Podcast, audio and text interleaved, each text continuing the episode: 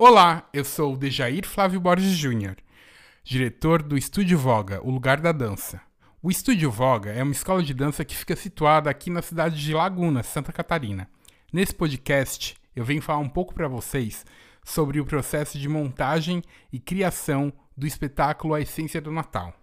O espetáculo ele fala sobre Natal, mas não especificamente sobre aquilo que a gente está acostumado, né? Não o Natal do ter, mas o Natal do ser. Fala sobre a essência do que realmente essa data significa. Depois que nós decidimos as coreografias e os temas, nós, nós trouxemos personagens para fazer com que essa história ela se costurasse. E agora eu vou contar um pouco sobre cada um deles né, e o que, é que ele representa nessa história. O primeiro personagem que nós temos é o Mendigo, que é um ator que fica pedindo esmolas realmente como morador de rua, fora do teatro, enquanto as pessoas estão na fila, né, para entrar para assistir o espetáculo. Eu, eu como diretor do Estúdio Voga entro em cena, dou as boas-vindas a todo o público e sou interrompido por esse personagem, por esse ator que todos acham que realmente é um morador de rua. Ele entra na cena, ele pede o microfone, então esse personagem toma o microfone da minha mão e ele promove uma reflexão com a plateia ele questiona, né? Ele fala que ele estava lá fora e que muitos nem perceberam a presença dele, a existência dele. E como que se vai se falar de Natal sem falar em olhar para o outro ser humano, né? Então ele começa já é, dar um sermão na plateia, dando um sermão na plateia falando sobre a importância de a gente ressignificar o Natal. Após isso, é, nós temos a reflexão, nós temos quando abre as cortinas, nós temos aí uma cena onde tem várias flores que são representadas pelas nossas bailarinas de baby class. Nós temos um empresário no banco e uma mulher varrendo uma praça, né? Como se nós estivéssemos numa praça. A ambientação é de uma praça. Então, vem uma menina e dá um pão pro mendigo. O mendigo, ele vai até a mulher que está varrendo a praça, né? E ele ajuda ela a varrer, certo? Então, um vai ajudando o outro. Essa é a ideia, né? Aquela fazer o bem e esse bem ele vai se propagando. Então o empresário ele tem uma reflexão sobre o que é o belo na vida, né? E que a beleza daquelas flores, de cada uma ser de um jeito, é a beleza da vida e muitas vezes passa despercebida por nós. Esse empresário, ele fala que ele é bem sucedido, que é o nosso segundo personagem. Ele fala então que para a plateia que ele é bem sucedido, que ele é muito feliz com a posição dele, porém ele não tem família, ele perdeu toda a família, ele é sozinho. E ele fala sobre essa solidão e sobre a correria da vida, né? E, e desabafa com a plateia. Ele desabafa com a plateia sobre a falta de tempo que ele tem na vida dele. Depois desse momento, nós temos uma coreografia que fala sobre o tempo. E esse empresário, ele está andando na rua e encontra a catadora de lixos, né? A Gari. E essa Gari, ela tá chorando. Ele pergunta, nossa, moça, por que, que a senhora tá chorando? Daí ela fala, né, que por conta do horário de Natal, né, que é esse Natal que a gente questiona no espetáculo, ela trocou de turno. E o turno dela vai pegar bem no horário da formatura do filho dela. Então ela não vai poder participar dessa festividade, que é uma festividade que geralmente acontece no fim de ano, por conta de que ela vai estar tá lá trabalhando enquanto o filho dela está se formando, né? E ele fala que a gente tem que ressignificar essa questão de tempo. Então ele convida ela para ir até um lugar muito especial. E ela fala que ela só vai nesse lugar se ela puder levar um amigo dela. Esse amigo é o mendigo. Então os três personagens aí convidam um grupo de meninas que está brincando nessa praça, né, que é a nossa primeira ambientação aí, para ir até esse lugar especial. Esse lugar especial é o asilo, ou seja, o empresário teve a ideia de levar a apresentação de umas meninas dançando balé para alegrar os velhinhos, né? É... E eles vão até esse lugar e, e, os velhinhos ficam bem animados nesse, nesse ambiente. Então a cuidadora agradece, a cuidadora desses idosos ela agradece muito, né? Essa ideia de levar aí é, todos esses essas, essa alegria, né, através da dança. Nisso eles são surpreendidos porque os velhinhos retornam através de uma coreografia né, a sua juventude, envelhecem no palco novamente, né, dizendo sobre aquilo que eles são. Após os velhinhos dançarem, a cuidadora fica muito feliz e ela volta para falar com os personagens, com o mendigo, com o empresário e com a Gari. E ela agradece eles por esse momento, né, tão especial que foi de alegrar esses velhinhos e, e levar um pouco de vida para eles novamente, né? De energia positiva. Eles falam que não tem de quê e eles perguntam o que levou ela a ter essa missão tão bonita na vida dela de ajudar os idosos, de, de, de abdicar da vida dela para estar tá lá cuidando desses idosos, né? Que muitas vezes são abandonados pelas famílias. E daí ela conta que isso aconteceu porque ela teve uma decepção amorosa. E essa decepção amorosa que ela teve na vida dela, ela tentou é, fazer com que isso se transformasse em algo positivo. Ela foi deixada num baile, né? Ela viu o, o parceiro que ela tinha na época com outra mulher no baile, ficou muito chateada e ela resolveu cuidar, ajudar pessoas que precisariam talvez dela de alguma maneira. Então eles convidam ela para ir num baile, porque ela fala que desde esse momento ela nunca mais lembra de ter se divertido, somente de ter trabalhado ajudando o outro. E eles convidam ela então para ir a um baile. Primeiro, então, ela resiste um pouco à ideia desse baile, e depois ela aceita com a insistência desses personagens. Então vão todos eles até um baile. Quando chegam nesse baile, todos se divertem muito. Ela agradece eles por esse momento e ela vai embora. Fica apenas o mendigo, né, na rua, né, dessa praça. Depois dessa cena do baile, nós temos uma cena de uma família que o mendigo avista na, na rua depois do baile, de carente, que não tem condições de dar um presente para sua filha. E daí algumas meninas dançam e elas mostram a importância do partilhar aquilo que se tem, né? De repartir aquilo que se tem, através de uma coreografia. Após isso, o mendigo também avista uma menina que ela não está contente aí com seu corpo, com, com a forma que ela é. E ele fala que é importante que ela observe a sua essência, a importância de ser aquilo que é e assumir aquilo que se é, né? De se autoafirmar.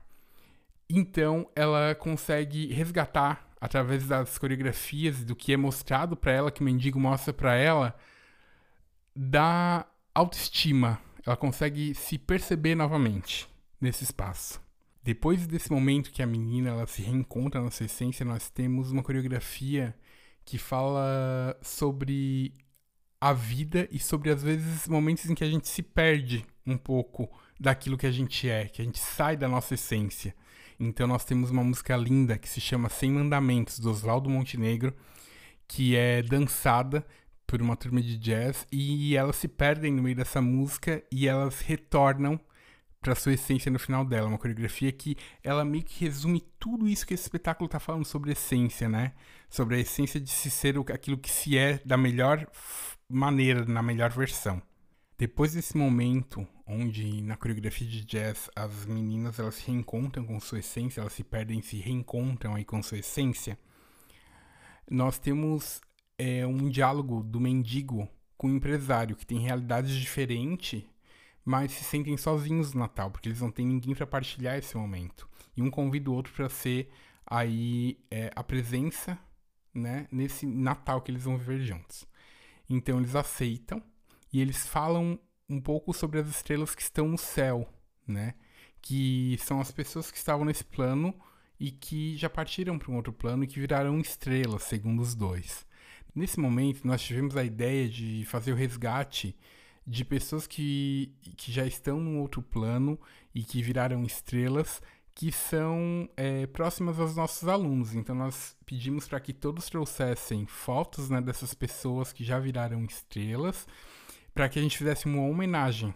E nós botamos todas essas fotos, né? É, juntamos todas elas num vídeo com uma música que fala um pouco sobre como eu sinto a falta de você, especialmente nessa época que é a época do Natal. Então é um momento bem emocionante, onde a plateia fica bem sensibilizada, né?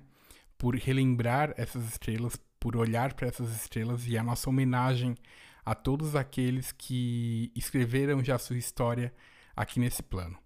Depois disso, nós temos a apresentação do balé de ponta, que representam essas estrelas, e elas entram com o, o titi delas todo iluminado, né? Com LEDs, então, nós, como se fossem estrelas realmente no céu, as bailarinas.